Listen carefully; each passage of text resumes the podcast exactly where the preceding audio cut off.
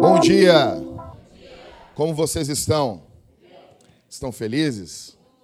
Tem gente muito feliz aqui, né? Tem gente triste, né? Eu tô mais ou menos. Mas Deus é bom, né? Deus é bom e o diabo não presta. E outra, eu estou feliz porque eu, eu vejo os colorados felizes. Se o Grêmio não perdesse para o Real Madrid, uh, Letieri, que alegria o Inter teria esse ano.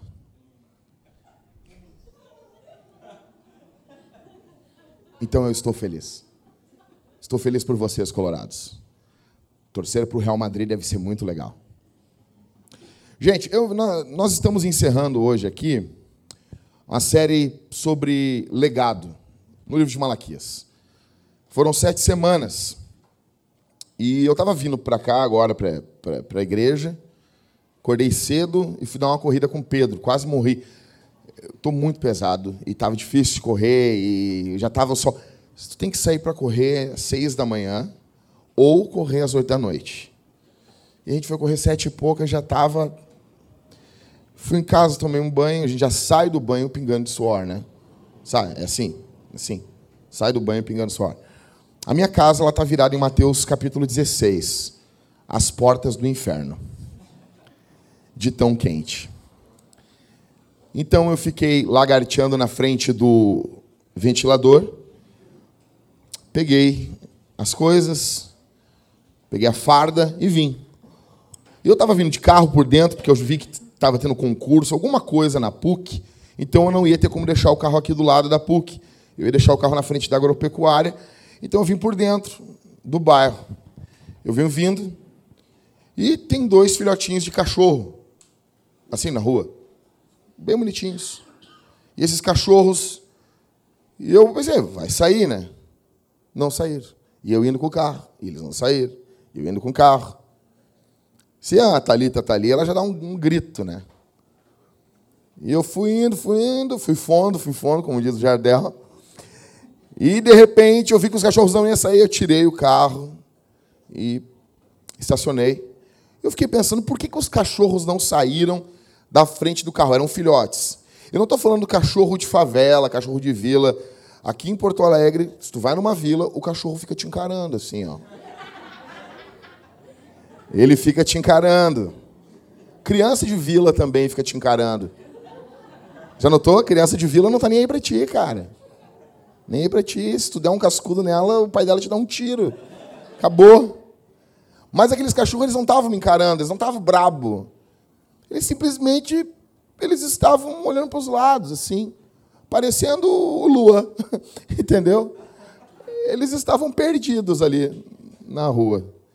Eu pensei, provavelmente alguém passou aqui e deixou os cachorros e foi embora. Por quê? Porque são peso para algumas pessoas.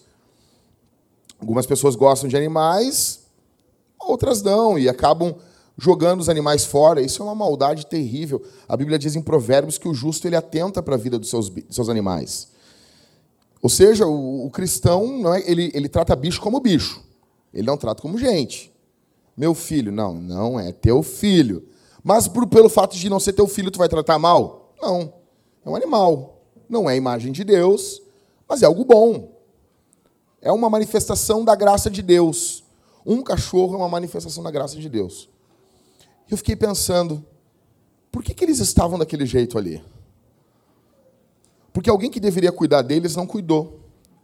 Porque alguém que deveria pensar neles não pensou. E abandonou eles ali. E eles estavam à sorte de um cara louco, maldoso, passar com o carro por cima, bater, machucar, outros animais irem machucarem eles. Não havia nenhum cachorro cuidando deles. Não havia nenhuma pessoa cuidando deles. Eles estavam ali abandonados.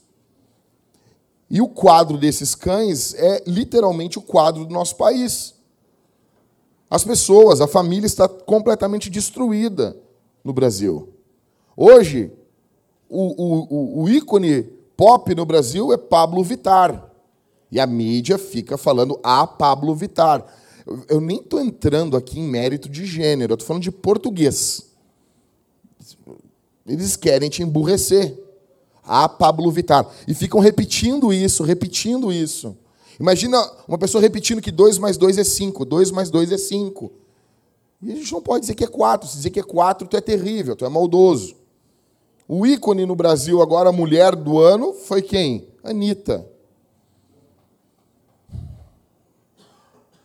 O que nós temos mais hoje são homens que estão abandonando suas casas e estão deixando seus filhos do mesmo jeito daqueles cachorrinhos que eu encontrei hoje de manhã, abandonados, perdidos, num lugar que eles não conheciam, sendo expostos a perigos que eles nem sabem que existem. E isso é algo muito sério. E é exatamente disso que o profeta Malaquias está tratando aqui. E a gente hoje está nos últimos seis versículos do livro. Na verdade, não só, gente, nós não estamos apenas nos últimos. Eu acho que eu estou sem retorno aqui, cara. Nós não estamos. Começou a dar vida ali, começou a. Nós não estamos apenas nos últimos seis versículos de Malaquias. Você tem que entender um negócio aqui. Nós estamos nos últimos seis versículos do Antigo Testamento. Olha para mim aqui. Nós estamos nos últimos seis versículos do Antigo Testamento. Agora ficou bom. Nos últimos seis versos do Antigo Testamento. E o profeta Malaquias vai se dirigir para a nação e vai se dirigir para a família também. Então a gente vai meditar hoje em Malaquias capítulo 4, do verso 1 ao verso 6. Você vai ficar com a Bíblia aberta, você não vai fechar a Bíblia. Você não vai fechar a Bíblia. Ok? Livro do profeta Malaquias, capítulo 4, verso 1 ao verso 6. Você não nota isso que eu estou falando aqui? Enquanto você vai abrindo aí, você não nota isso? Você conhece algum vizinho? Conhece algum amigo? Conhece algum colega de trabalho que teve a família destruída, literalmente, por causa de algum homem que abandonou a casa? Abandonou a esposa? Infelizmente é o que mais nós temos visto. Livro do profeta Malaquias, capítulo 4. A gente vai ler do verso 1 até o verso 7, 6. Diz a Bíblia: Diz o Senhor dos exércitos, aquele que virá, abrasador como fornalha. Todos os presunçosos e todos os que cometeram maldades serão como palha, e o dia que virá os queimará, não sobrará raiz nem ramo. Vocês se lembram que no capítulo 3, o profeta disse que ia purificar eles com fogo. Aqui já não. Aqui já não é purificação. Aqui é juízo. Fogo ele purifica na Bíblia? Sim. Ele é um símbolo de purificação? Sim. Mas ele também é um símbolo de juízo. Verso 2: Mas para vós, os que temeis o meu nome, nascerá o sol da justiça, trazendo cura nas suas asas. E vós saireis e saltareis como bezerros soltos no curral.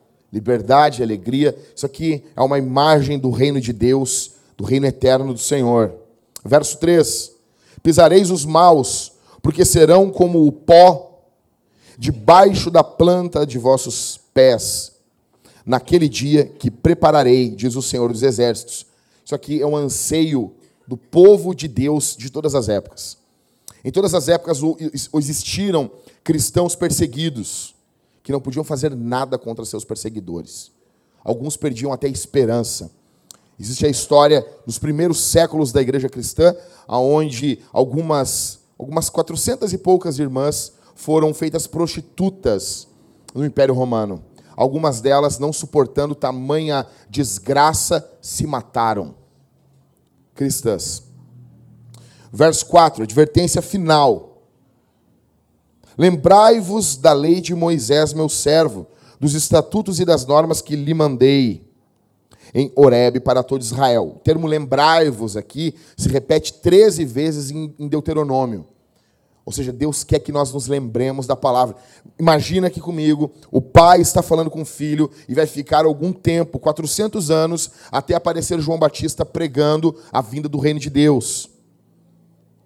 Então, as, as palavras finais de Malaquias, elas são algo muito importante. É como se o pai estivesse saindo e deixado algumas instruções. Lembrando que Deus não foi embora, porque nós não somos deístas. Verso 5: Eu vos enviarei o profeta Elias, antes que venha o grande e temível dia do Senhor. nós sabemos que isso faz referência a João Batista. João Batista vem no poder, no mesmo poder que Elias vinha. O, o, o ministério de João Batista causa uma grande transformação social em Israel. Elias provavelmente é o maior profeta no que envolve impacto da sua mensagem em todo Israel.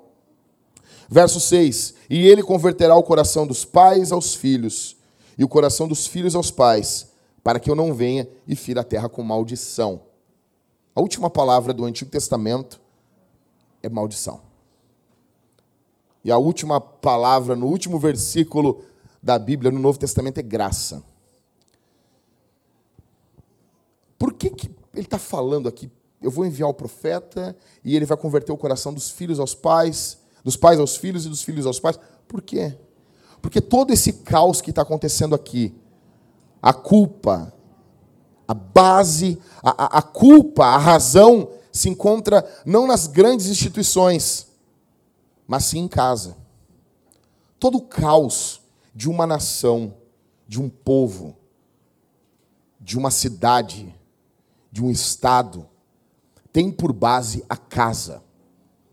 Por isso que esse é um encerramento de Malaquias. E interessante é que os judeus achavam, sempre acharam o encerramento de Malaquias muito abrupto. Então eles cantavam, quando cantavam Malaquias 4 nos seus cânticos, eles cantavam por cantavam o verso 5, o verso 6 e depois eles cantavam o verso 5 de novo.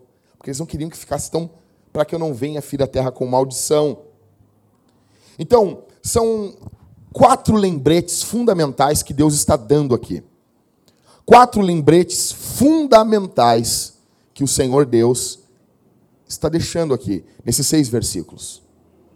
Então, se nós queremos construir um legado, se nós queremos mudar o rumo da nação, mudar o rumo da nossa igreja, mudar o rumo da nossa cidade, se nós queremos transformação na nossa cidade, para os nossos filhos, nós precisamos atentar para esses quatro lembretes essenciais que Deus está dizendo aqui.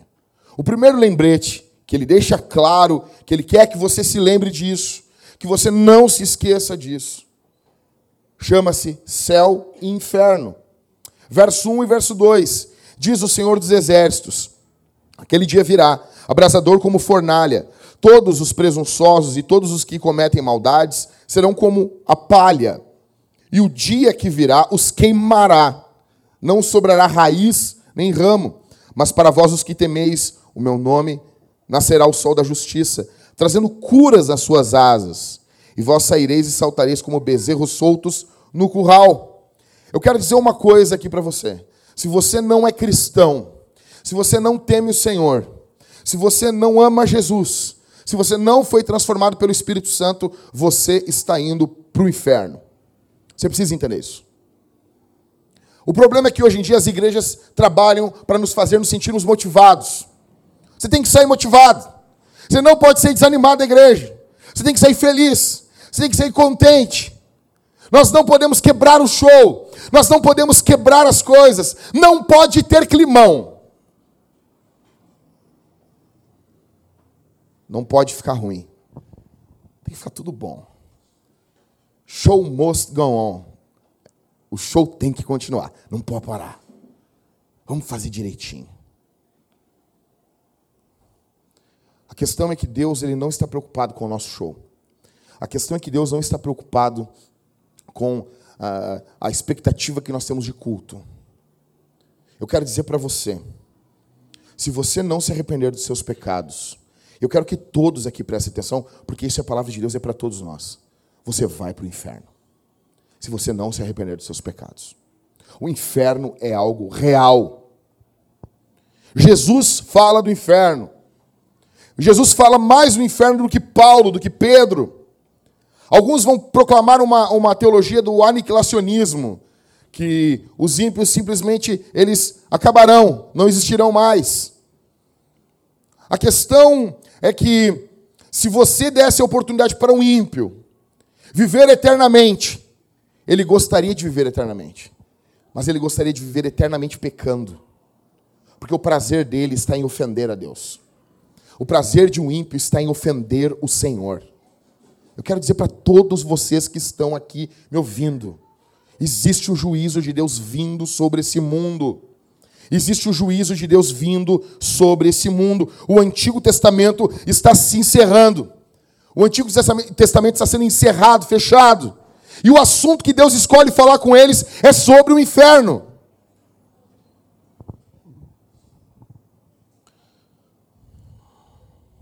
Alguns pensam, não, eu tenho que me sentir bem na igreja. Eu concordo que a igreja você precisa se sentir bem, desde que o evangelho não seja negociado. Se você não se arrepender, você vai para o inferno. Não é brincadeira isso. O profeta não está brincando aqui. Eles não estão contando uma piada aqui. Isso é algo muito sério. Muito, muito sério. Você tem que entender. Alguns vão dizer assim: eu não creio no inferno. Por quê? Porque eu já fiz tanta coisa errada e nada aconteceu comigo.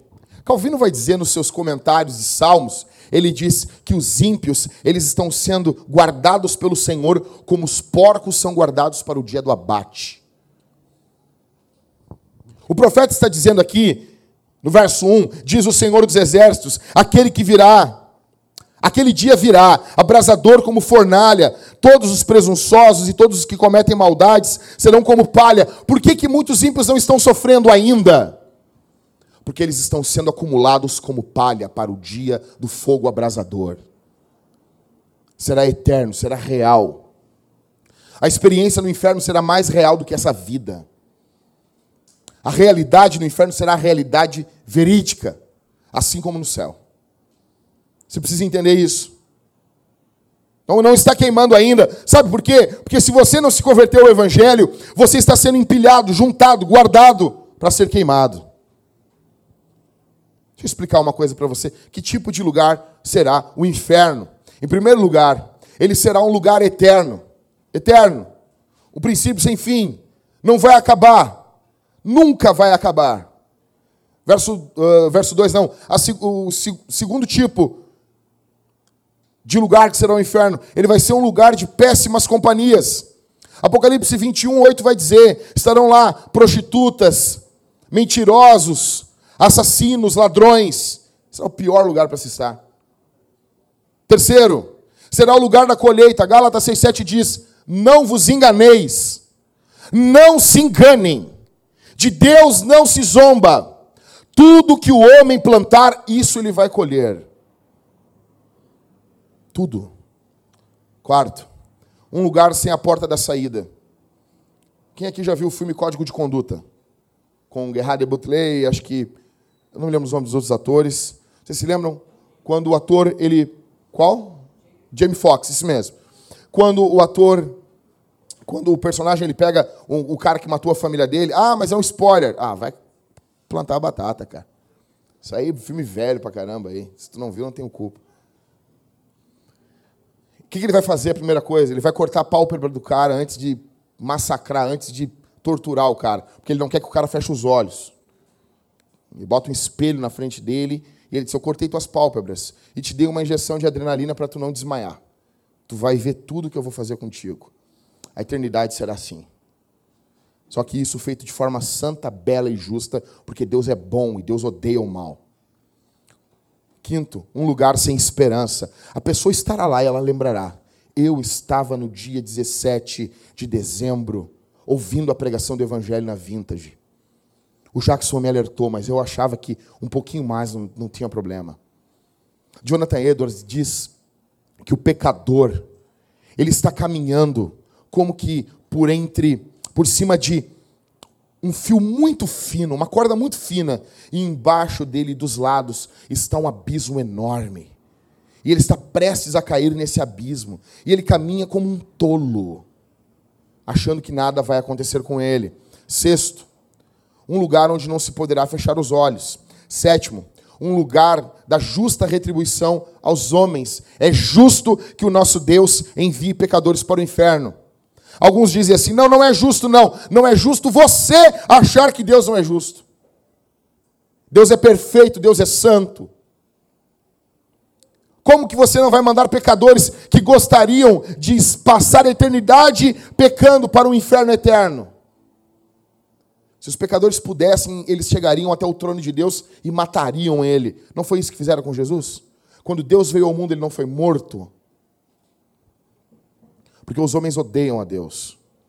Oitavo, será um lugar onde os ímpios serão atormentados por Deus e não pelo diabo. Para com essa babaquice romana que o diabo tem poder no inferno.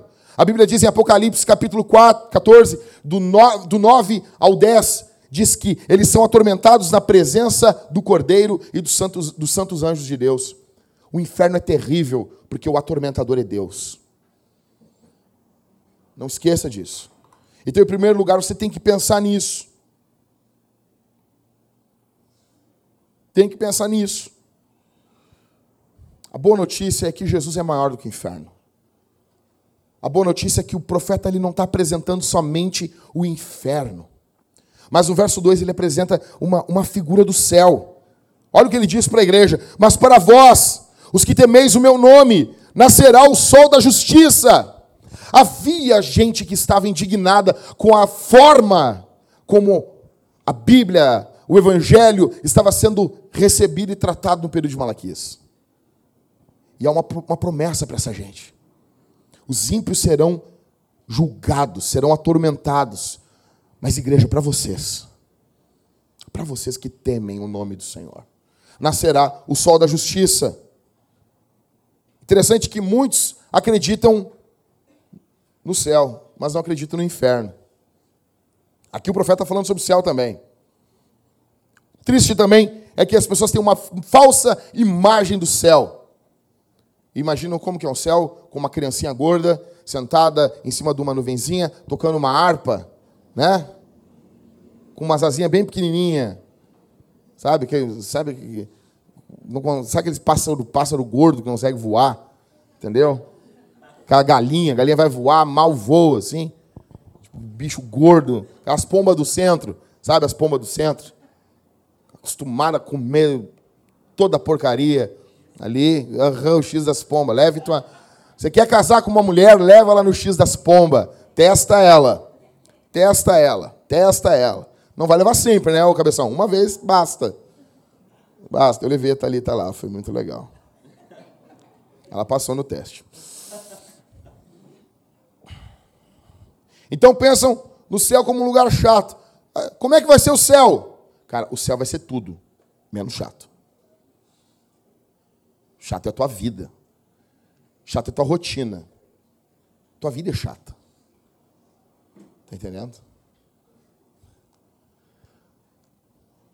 Vamos lá. As crianças perguntam muito: Ah, vai poder, vai ter futebol no céu? As perguntas, sim, né? Vai. Você tem que fazer um teste assim. É pecado? Não vai ter. É efeito do pecado? Não vai ter. É bom? É louvável? Vai ter. Vai ter jiu-jitsu no céu? Um grande problema nosso também é que nós imaginamos o céu um lugar para onde nós vamos. E não é assim. A Bíblia diz em Apocalipse, no final, presta atenção aqui. O céu vai ficar muito mais interessante para ti. A Bíblia diz em Apocalipse que a Nova Jerusalém ela desce. Cidade Nova Jerusalém, ela desce. Os teólogos entendem que o que a Bíblia está dizendo aqui é que o mundo espiritual e o mundo físico de novo vão se conectar como antes da queda. Adão não viu o Senhor? Provavelmente quem Adão via era Jesus. A única forma de vermos Deus é através do Filho. Então, uh, isso é muito interessante. Quando Paulo vai falar sobre o primeiro Adão, que é Adão, e o segundo Adão, que é Cristo, eles se conheceram no jardim. O primeiro e o segundo Adão. O mundo espiritual e o mundo físico eram juntos, não havia divisão.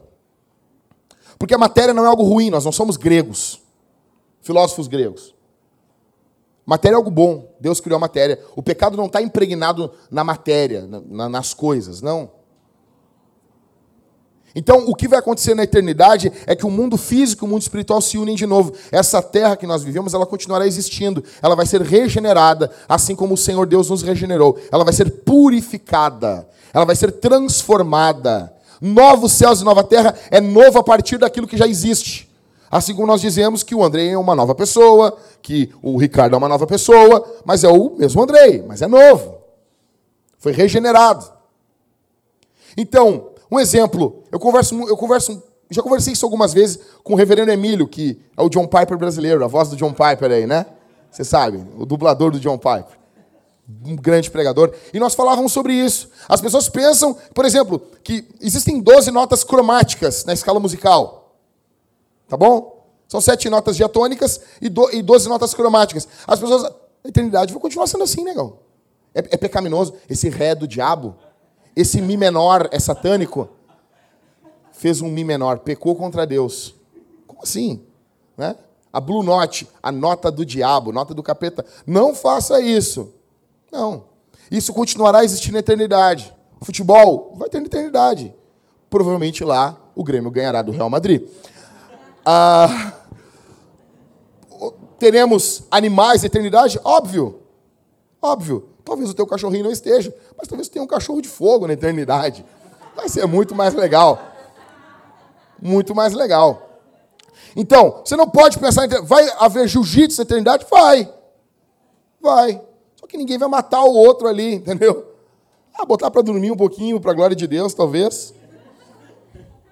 Olha o que o texto está dizendo, verso 2: Mas para vós que temeis o nome, o meu nome, nascerá o sol da justiça, trazendo cura.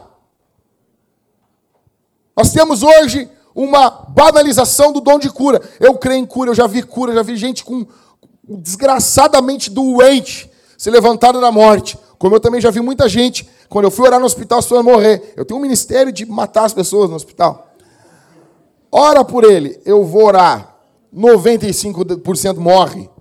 Morre. Então eu vou, prego sempre o evangelho, como se fosse a última vez, porque quase sempre é. Mas eu, eu vou te visitar no hospital, estou brincando. Só que o profeta está dizendo aqui que vai haver cura. O que, que, são as curas que nós vemos hoje em dia acontecer nos dias de hoje? Ela é basicamente as curas que nós vemos, um, um flashback, um trailer da eternidade. Mas um trailer verdadeiro, não que nem o da Liga da Justiça, que mostrou um monte de coisa que não apareceu no filme. As curas que nós vemos, a comunhão da igreja, é um trailer, é algo que vai acontecer na eternidade. O profeta está dizendo que esse sol, essa, essa imagem uh, grandiosa de Deus, ela vem trazendo cura. John Piper, no seu livro Graça Futura, ele vai falar sobre isso. O céu será um lugar aonde o cardíaco escala uma montanha, aonde os coxos correm, aonde os diabéticos comem doce e não ficam doentes. Será um lugar fantástico. É isso que o profeta está mostrando para nós trazendo cura nas suas asas. E vocês e vós saireis e saltareis como bezerros soltos no curral. Não haverá doença, não haverá consequência das doenças. É o reino de Deus que ele está mostrando. Nós seremos como bezerros. O que, que quer dizer isso? Saúde plena. Saúde plena. Você não vai andar que nem o Mateus, esposo da Carol, com uma bolsa com remédio. O Mateus hipocondríaco. Eu era hipocondríaco até um tempo atrás. Me dava uma vontade de tomar. Eu passava por um paracetamol, me dava uma, uma vontade, assim, vou tomar. Mas tinha que ser escondido, porque senão a Thalita ia me censurar. Eu pegava aquele paracetamol assim, Letieri. Levava assim para um canto, porque eu estava levando uma droga. É uma droguinha, né? Levava para um canto eu botava. Sabe por que passava na minha cabeça assim? Pô, eu estou tão bem. Imagina ficar doente agora. Já vou garantir. Fazia isso. Gente, desculpa, estou aqui um momento de confessar. Você sabe que eu sou de abrir o peito. Fiz isso até a metade desse ano, eu acho. Fiz muito isso. E sou tentado a fazer de novo. Mas eu estou resistindo. Tá bom? Estou resistindo. Só que ele não vai precisar do Jackson estar tá tomando o paracetamol para destruir o rim dele. Não vai precisar. Saúde plena. Você imagina agora. O problema. Tem um grande problema que a gente fala muito sobre a volta de Jesus. Jesus vai voltar. Jesus vai voltar. Mas nunca para para pensar. Mas nós estamos aqui, agora, no culto. Aí então, de repente, estamos aqui no culto. Aí quando vê a glória de Deus começa a vir inundando a cidade de Porto Alegre, o mundo todo. E nós, como conhecemos o Senhor, o Espírito Santo começa a testificar que algo está acontecendo. A gente vai saber. Algo está acontecendo no mundo. A glória de Jesus vindo, os santos anjos, as trombetas tocando, os mortos ressuscitando primeiro, os nossos corpos sendo glorificados. E aonde havia tristeza, a glória de Deus vai passando e essa tristeza vai sendo enxugada. Você imagina agora, cristãos que estão sendo perseguidos no Oriente Médio, por muçulmanos, a glória de Deus vindo, enxugando, renovando, transformando os corpos desses homens em corpos glorificados. Hoje, domingo, dia 17, você com um monte de plano, Jesus vindo. E eu vou, uma coisa que eu vou dizer para vocês, quando o nosso corpo estiver transformando. Gente, perdi o emprego. Acabou, não precisa mais de mim. Falou, é nós. Terminei a série de Malaquias. Vocês não vêm dizer que eu não preguei todo Malaquias. É a glória de Deus vindo e nosso, sendo, nosso corpo sendo transformado. A glória de Deus invadindo, enchendo toda a terra como as águas cobrem o mar, como profetizou o profeta Abacuque. Jesus voltando. Jesus voltando, cumprindo aquilo que ele prometeu. Isso é fantástico. Eu pergunto: para onde você está indo? Qual é o teu destino? É o céu ou o inferno? Você é de Jesus ou você é do diabo? A quem você pertence? Como vai ser? Você está deixando um correto legado para a próxima geração? Caso Jesus não volte agora, digamos que Jesus não volte hoje, mas seria fantástico se ele voltasse. Eu acredito que quando Jesus voltar, vai ter algum pregador no mundo pregando o evangelho naquele momento. E Jesus vai voltar e vai interromper o sermão dele. Porque agora nós não vemos como por um espelho embaçado. Nós vamos ver ele face a face. Nós vamos ver o rosto dele. Nós vamos ver a face bendita do nosso Deus, do nosso Senhor. Você imagina isso? Isso vai ser fantástico. Vai ser demais. Que diferença vai fazer daqui a 100 anos? Se você comeu caviar ou se você comeu guisado? Se você se vestiu com um tênis de marca ou se você se vestiu com tênis do Oba-Oba, do Lojão Vem Que Tem? Que diferença vai fazer? Se queremos deixar um legado para a próxima geração, em primeiro lugar, em primeiro lugar, precisamos lembrar do céu e do inferno. Precisamos falar isso para as crianças sobre o céu e sobre o inferno. Ah, mas é muito forte. Não fala isso. Como assim? É forte sim, tem condição de entender. Mas a Bíblia, nós tínhamos uma grande dúvida, o Rodrigo, eu e mais o Everton, como, que, qual momento da vida podemos falar da Bíblia para as pessoas, para as crianças? Porque, negão, não tem incesto na Bíblia? Tem. Não tem uma, uma assim, vergonhice safada na Bíblia? Tem. Nós precisamos falar desde o começo e mostrar. O que, que é isso? Isso é um testemunho de como o homem é mau. Mas junto com isso a gente vai mostrando como Deus é bom. Então, em primeiro lugar, para deixarmos um legado, precisamos lembrar do céu e do inferno. Em segundo lugar, o que o profeta quer que nos lembremos está no verso 4. Leia comigo.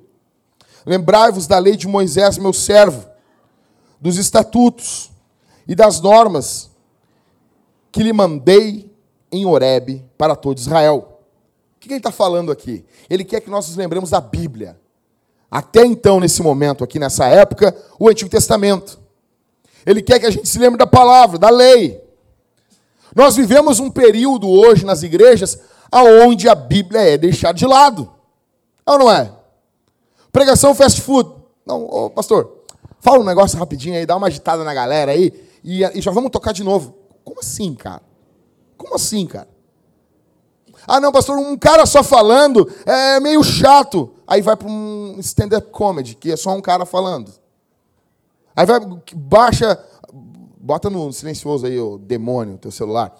Aí baixa o, o, o, uma palestra do TED para ver. Um cara falando. A questão não é se é um cara falando, a questão é se nós amamos a Bíblia, amamos a palavra de Deus.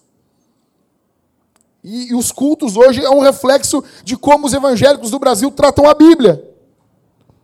O rapaz agora me marcou, compartilhei agora de manhã cedo a foto. Ele botou assim: pela primeira vez eu li a Bíblia toda. Pela primeira vez. E quem mais me influenciou, eu fiquei muito feliz. Foi um cara que eu não conheço pessoalmente. Ele me marcou lá, obrigado. Cara, como que nós podemos ser cristãos com mais de um ano de crente, com mais de dois, três anos, não lemos a Bíblia uma vez inteira inteira, de Gênesis a Apocalipse. Como? E o triste agora, não vou nem falar como cristãos, mas você acha que todos os pastores do Brasil leem a Bíblia no mínimo uma vez por ano? Você acha isso? O que tem de gente pastoreando igreja que nunca leu a Bíblia toda? Você, você sentaria para falar com um médico que não estudou? Sendo que ele vai tratar do teu corpo. Você sentaria para ir falar com um advogado que nunca estudou? Sendo que ele vai tratar talvez algo que envolva dinheiro, envolva alguma, algo da tua honra. Você sentaria para falar com um cara desse? Não! Por que, que nós nos submetemos a sentar a ouvir Bíblia de gente que não ama a Bíblia? Como? Por isso que o Brasil está do jeito que está. Porque nós temos muitas igrejas e pouca Bíblia. O profeta está dizendo: se lembrem, se lembrem da palavra. Moisés, o símbolo de Moisés na, na, na Escritura, ele simboliza a lei. Se lembrem da Bíblia. Ele vai falar aqui sobre o profeta Elias, verso 5. Então, eu vos enviarei o profeta Elias. Elias já tinha morrido. Até hoje os judeus estão esperando Elias mesmo. O Elias. Não, calma, segura aí. Estão esperando o profeta Elias para vir. Só que a Bíblia mostra no Novo Testamento, que eles não creem no Novo Testamento, que foi João Batista. Que ele veio. Só tem dois caras no Antigo Testamento que não morreram: Elias e Enoque. Eles não morreram. Enoque foi tomado para o Senhor e Elias subiu numa carruagem pentecostal de fogo. Foi muito legal.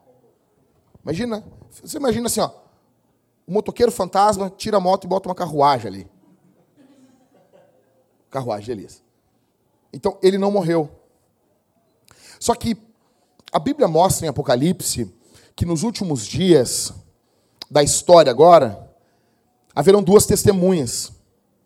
E os sinais, a Bíblia não diz que é Elias, mas os sinais que essas testemunhas farão muito semelhante com Elias. Eu acredito. Eu, eu. Você não é obrigado a acreditar nisso. Tá bom? Eu acredito que vai ser quem? Elias. Eu acredito que ele vai voltar. Eu acredito. Mas não é o que o profeta aqui, Malaquias, está falando. Malaquias está falando de um cara que vai ser precursor de Jesus. Vai ser precursor do Senhor. Ele veio trazendo, apontando para a salvação. Mas por que, que isso está acontecendo aqui? O que, que esse cara vai fazer? O que, que esse cara vai fazer? Verso 5: Eu vos enviarei o profeta Elias, antes que venha o grande e terrível e temível dia do Senhor. O que foi que João Batista veio fazer? Ele pregou. Qual é o cerne da pregação dele? Uma palavra. A. O que o profeta está querendo que a gente se lembre? Em primeiro lugar, então, é o quê? céu e inferno. Em segundo lugar, a Bíblia, palavra. Em terceiro lugar, o que o profeta está querendo que nós nos lembremos é sobre arrependimento. O profeta João veio, João Batista, pregando arrependimento.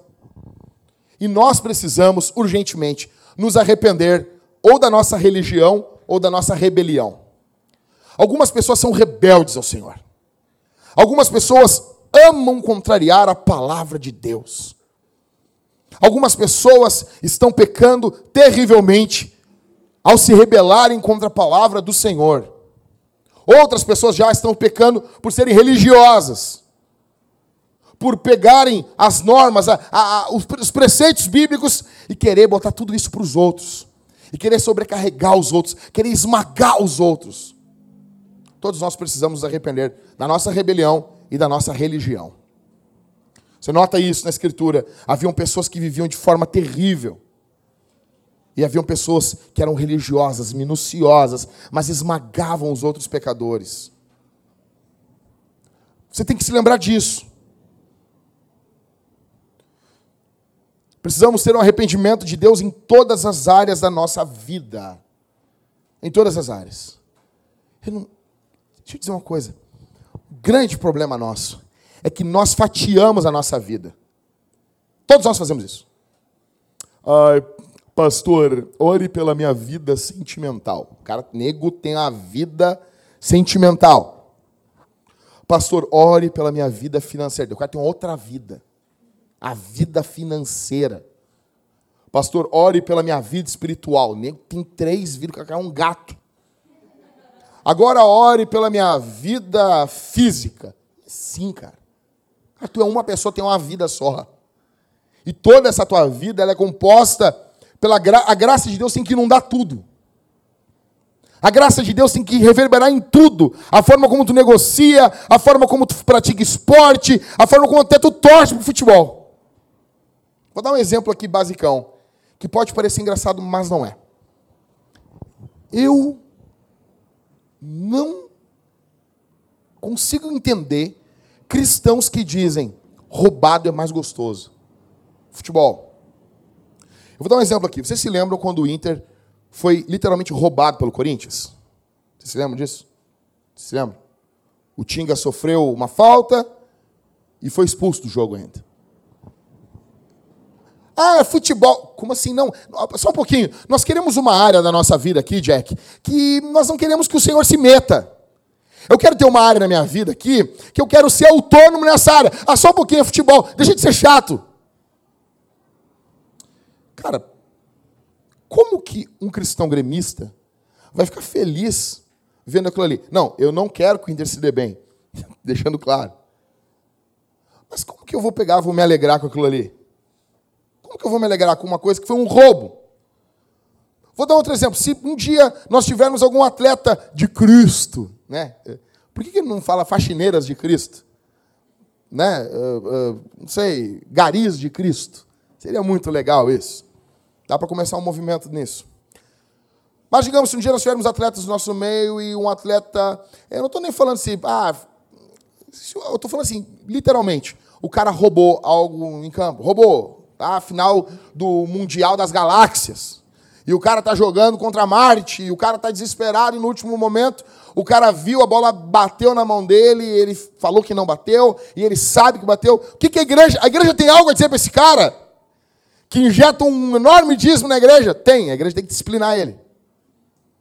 Simples, porque ele é um cristão, ele é mais um. Ele vai ser disciplinado e vai ser acompanhado pelos presbíteros. E se ele não se submeter, a gente faz um documento. E aonde ele for, a gente vai e entrega na mão do pastor. Algum pastor vai receber ele, porque o pastor vai estar preocupado com a alma dele. Vocês entendem isso? Mas a questão aqui é que nós precisamos de arrependimento em todas as áreas da nossa vida. A graça de Deus tem que moldar tudo que nós fazemos. Tudo, tudo, tudo. Eu pergunto para vocês: você tem crescido em arrependimento? Tem sido mais fácil você se arrepender nos últimos dias? Ou tem sido mais difícil? Em último, então, o profeta quer que a gente lembre de quatro coisas. Em primeiro lugar, sobre o céu e o inferno. Em segundo lugar, sobre a Bíblia. Em terceiro, arrependimento. E em quarto, sobre os homens. Verso 6. E ele converterá o coração dos pais ao quem? E o coração dos filhos aos pais. Para que eu não venha e fira a terra com maldição. Que pais é o, os homens. É o pai, é o homem dentro de casa. Toda uma cultura é arruinada quando os homens não agem como pais, que são convertidos aos filhos, e quando os filhos não são convertidos aos pais. Nota a, a imagem aqui é literalmente essa: é conversão. Nós não somos só convertidos ao Senhor. Nós somos convertidos a muitas coisas. O Senhor deve ser soberano sobre nossa vida. Mas muitas coisas possuem nossa devoção. Por exemplo, um homem de verdade ele é devotado à sua mulher. O que o, o profeta está usando linguagem aqui de conversão. O pai ele tem que ser convertido ao filho. Antes do filho ser convertido ao pai, o pai é convertido ao filho antes do coração do filho se voltar para o pai. É o coração do pai que se volta para o filho. A sociedade é transformada quando os pais, os homens, amam seus filhos. Principal razão, ou uma das principais razões, Porque a sociedade está do jeito que está, porque nós não temos homens. Nós temos maricas, nós temos bichas. Oi, pastor, não falei isso. Bicha, falei de novo. Bicha, bicha, bicha. Caras que só querem copular com as mulheres, mas não querem amar elas e honrar seus filhos. É o que nós temos. Está lotado disso.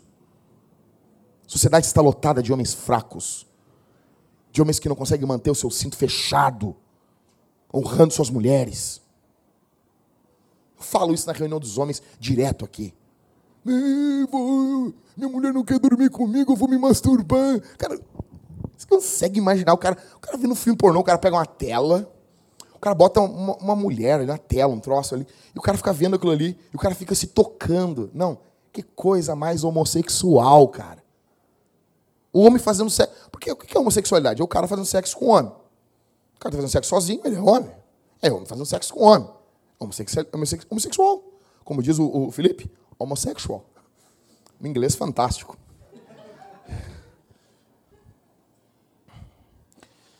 A sociedade é transformada quando os pais amam seus filhos.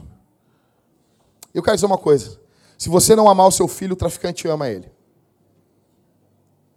Se você não cuidar dele, o traficante cuida.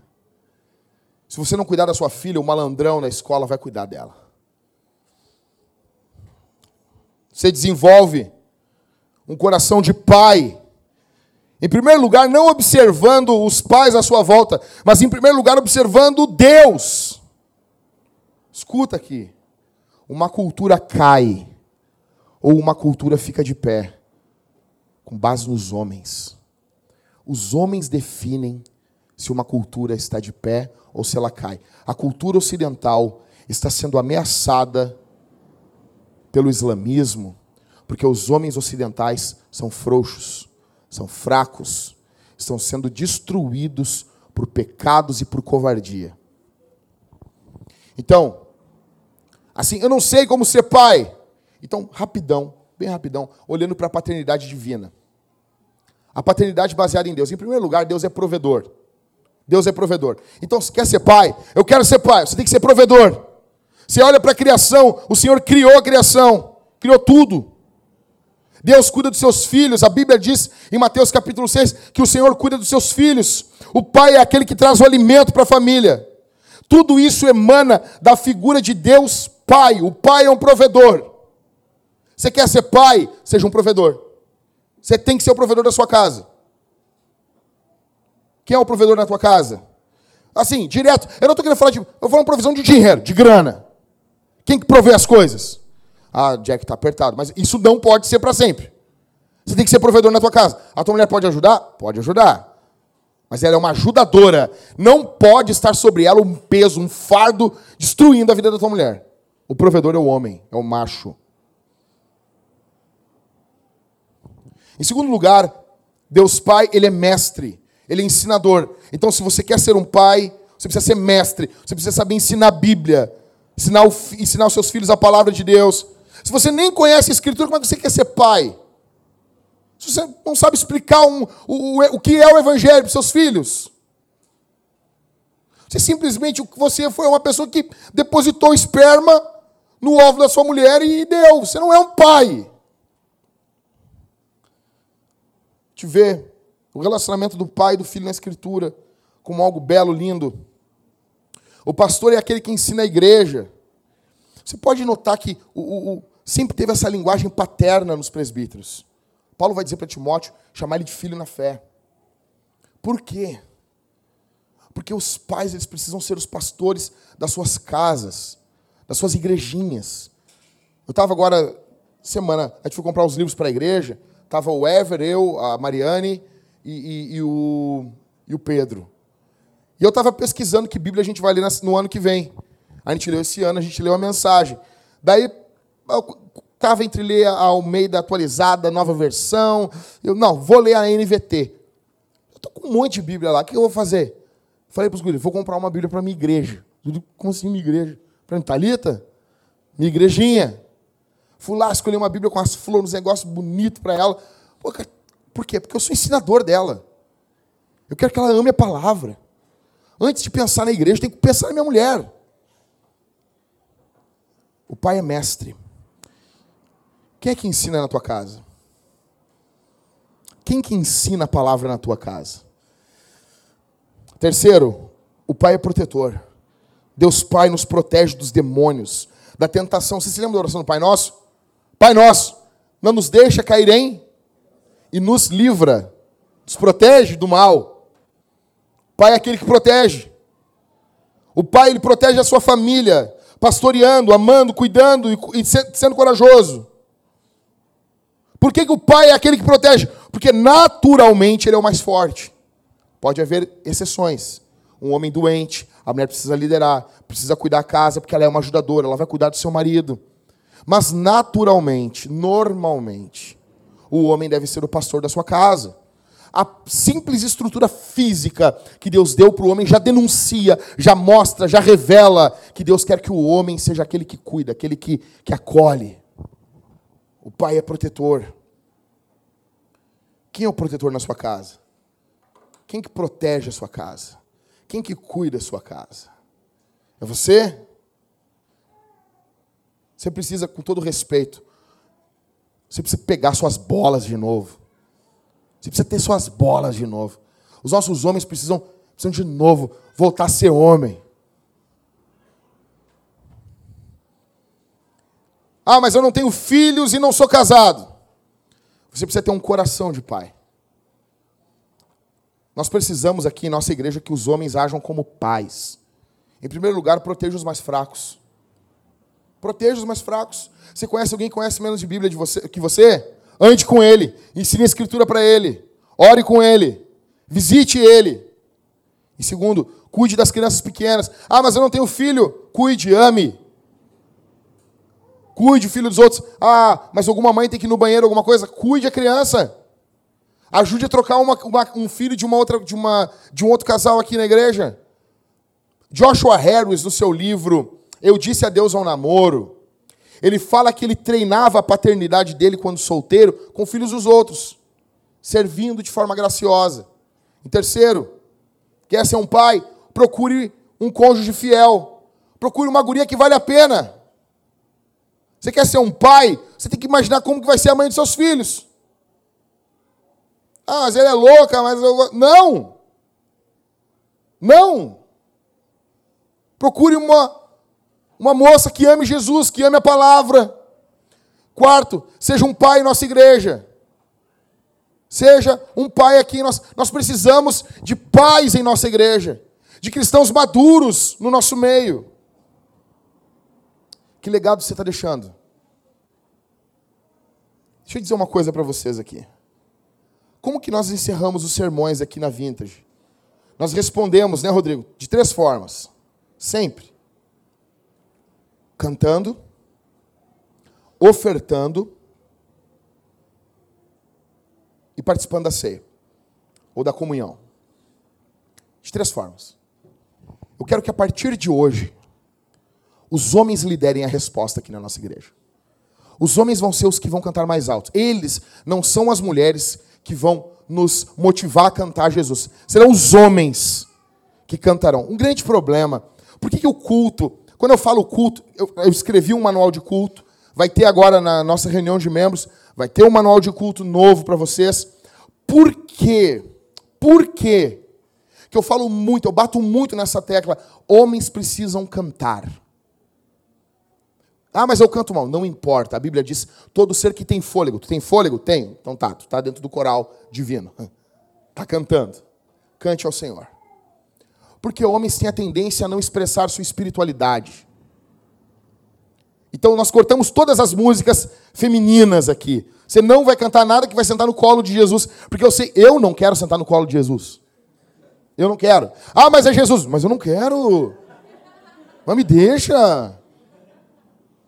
Mas nem na eternidade, mas nem na eternidade, mas que coisa. Mas que isso? Sentar no colo de Jesus, vestir as mangas de Jesus com os mangão, assim, correr pela casa com uma alpargata grande. Eu já tenho, eu já calço 43. Se uma alpargata grande vai ser o quê pro meu pé? Terrível. Eu não quero sentar no colo de homem nenhum, nem que seja Jesus. Corpo glorificado, brilhando com, com a luz na cabeça, assim. Não quero. Então nós não temos música assim aqui na igreja. Ah, eu quero te tocar, eu quero te abraçar. Não! Não queremos essas coisas. Então você pode, os homens podem cantar tranquilo, que ninguém vai cantar aqui, quero me derramar. Que musiquinha fiada! Quero me derramar. Homem não canta isso. Por que, que nós cantávamos esse negócio? Eu ficava olhando para a igreja, eu ficava, os homens tudo assim. Os homens não queriam cantar, meu. Eu entendo, mas eu quero me derramar.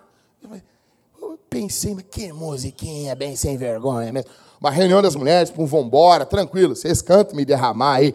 Não, tranquilo, não, não, é uma coisa antibíblica, ah, sabor de mel. Não, não estou falando isso. É bonitinho, é vinearde, né? Aguinha com açúcar, aquela coisinha. Sabe, né? Vinearde é gostosinho, né? Vinearde, vinearde. O jeito vinearde de ser, entendeu? Sabe? Todo mundo assim, muito introspectivo. Aí senta, sabe, cultinho caseiro, faz aquela coisinha, se sentado em rodinha. Sabe, aquele violãozinho tocado nos graves, aquela coisa, vinearde. Mas não, você pode cantar, você deve cantar. Então, em primeiro lugar aqui, os homens vão liderar a resposta ao sermão. Liderar, em primeiro lugar, porque o Brasil hoje são as mulheres que têm puxado tudo. Os homens se omitem no culto.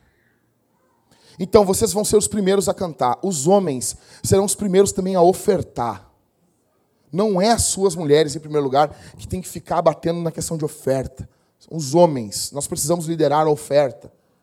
A ceia é a mesma coisa. Eu vou explicar. Semana que vem é Natal. Véspera de Natal vai ter o culto aqui. E se o Natal é sobre Jesus, eu já falei isso lá no começo do ano. Ninguém tem problema de vir no culto, porque não, é, nós vamos estar comemorando o aniversário de Jesus. Podemos botar uns balão, cantar um parabéns para você, seria muito legal. Por quê? É aniversário de Jesus. Por que, o teu dá para comemorar? Esse aniversário todo ferrado aí. E de Jesus não pode? Então, nós vamos estar comemorando o aniversário de Jesus. Eu vou falar algo, eu já quero adiantar aqui. Nós já conversamos com os presbíteros.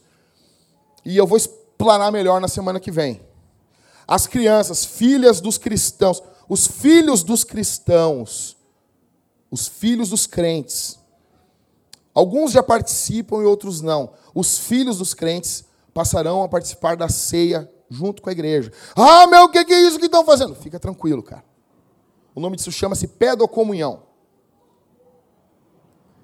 O que, que você, você os pais serão aqueles que vão definir se os seus filhos participam ou não. Quando que vai participar? Vai pegar a, a, a, Suna, vai pegar ali a Mariana? Não, não, fica tranquilo. Fica tranquilo. A partir do momento que a criança vai começando a entender o Evangelho, você vai explicando a ceia para a criança como uma forma da criança conhecer a graça de Deus. Você, eu, não, não, sério. Você acha que em Corinto a igreja participava da ceia e as crianças ficavam sentadas assim? Não, é uma família. Você vai explicar para os seus filhos que a ceia é uma forma de Deus nos perseguir, de Deus nos buscar. Que não importa o que façamos, se somos filhos, o Senhor sempre nos buscará. O Senhor sempre nos trará de volta para casa. Quando as crianças estiverem vindo, você vai falar, você vai explicar a ceia, que a ceia basicamente é comer junto com Jesus. Deus quer ter um relacionamento conosco como família, e o Senhor é nosso Pai. Você vai explicar para elas. Quando todo mundo estiver tomando a ceia, você vai pegar, sua filha, digamos, o Michael vai pegar a Sofia e vai dizer que Sofia, tá vendo toda essa gente participando da ceia? Cada um que está participando da ceia é alguém que Deus ama. Faz parte da família de Deus. Ah, Jack, mas espera aí. A Bíblia diz que tem que discernir. O discernimento ali em 1 Coríntios, o que está acontecendo ali, é que algumas pessoas estão comendo, estão levando comida, estão deixando os pobres sem não estão discernindo, estão corrompendo o corpo de Cristo. Não, as crianças não estão fazendo isso em Corinto. Isso não é para as crianças. Fazem parte da família de Deus. 1 Coríntios capítulo 7. Os filhos, eles são, eles fazem parte da aliança do Senhor. 1 Coríntios capítulo 7 diz que os filhos são abençoados pelos pais. São santificados pelos pais. Quando que os seus filhos não participarão mais da ceia? Vou dar um exemplo. Digamos que o Letieri vá ensinar a palavra, e ele começa a notar num dado momento que a Laura começa a resistir o evangelho. Ela começa, começa a ficar respondona, começa a resistir, não quer aprender o catecismo. Lutero dizia que quando uma criança nega de aprender o catecismo, ela está negando Jesus e escolhendo o diabo.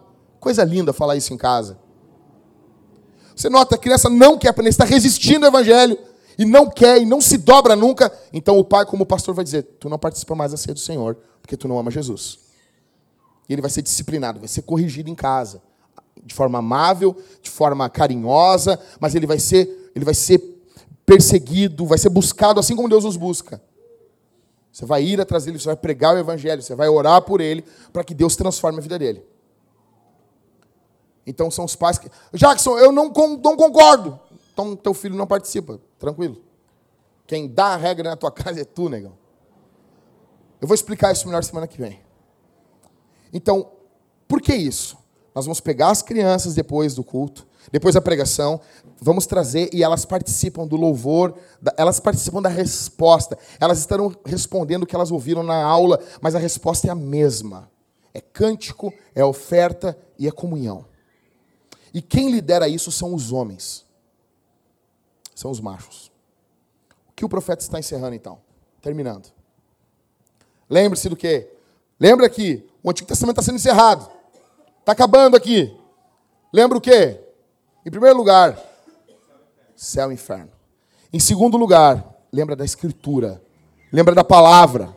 Lembra da Bíblia. Em terceiro lugar, lembre-se do arrependimento. Se arrependam dos seus pecados. E em última, a última coisa para se lembrar, para ver cura numa nação, para ver transformação em, uma, em um povo, os homens precisam ocupar os seus lugares para que Deus não fira a terra com maldição. Quando você vê um povo sendo amaldiçoado, destruído, a razão disso é porque os homens não estão agindo como homens. É pecado não deixar legado. Eu encerro dizendo isso para vocês. É um pecado terrível vivermos somente para o hoje, vivermos somente para o agora. A boa notícia é que Jesus não viveu somente para o agora. A boa notícia é que Jesus não viveu somente para hoje. Jesus viveu, Jesus morreu por, pelos nossos pecados, foi até a cruz do Calvário. E se você tem vivido uma vida medíocre, não tem pensado nos seus filhos, não tem pensado na igreja, não tem pensado no povo, na cidade, no seu bairro. A boa notícia para você e para mim é que Jesus morreu por egoístas. Jesus morreu naquela cruz por religiosos egoístas, que só o que importavam era se a, se a sua religiãozinha estava bem. Jesus morreu na cruz por religiosos estúpidos, como muitos de nós naquela cruz. E há perdão em Jesus. E nós somos chamados a deixar um legado para a próxima geração. Nós encerramos aqui mais uma série de sermões. Mais um livro da Bíblia nós estamos encerrando aqui. Para a glória do Senhor. E eu disse, eu falei isso quando encerramos Atos. Pregamos todos os 28 capítulos de Atos, de ponta a ponta. Eu disse uma coisa aqui na igreja. Nós estamos rumando para o dia onde os presbíteros dessa igreja dirão, como Paulo disse para os Efésios: Eu falei todo o conselho de Deus para vocês. Sempre que nós encerramos uma série de sermões, você precisa entender, sua responsabilidade aumenta. Você já entende um pouco mais da palavra. Você precisa responder de forma madura e não de forma imatura, como você respondia antigamente. Você nunca mais vai ler o livro de Malaquias do mesmo jeito. Vamos orar? Fica de pé.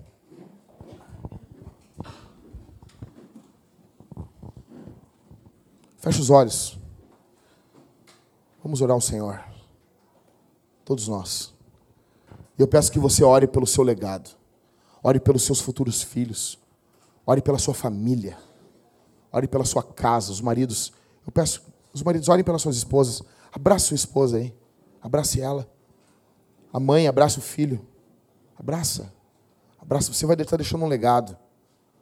Solteiros. É solteiro? Sou solteiro, Jack. Tem lugar para você na família de Deus. Você ora pela sua futura família. Você ora, se, se talvez você tenha o dom do celibato, você está vivendo em família, igreja, família de Deus, conforme diz Efésios capítulo 4. Você não está abandonado, você não é um coitado, você não tem que chorar de pena de você. Jesus morreu por você e ama você, e você tem uma família, a família é a igreja. Não tenha pena de você. Feche os olhos, vamos orar. Senhor, Obrigado pela tua palavra. Obrigado pelo teu evangelho.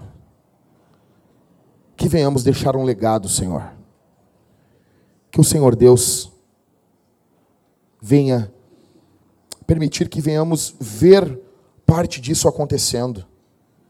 Ajude-nos a meditar na eternidade do inferno, na beleza do céu.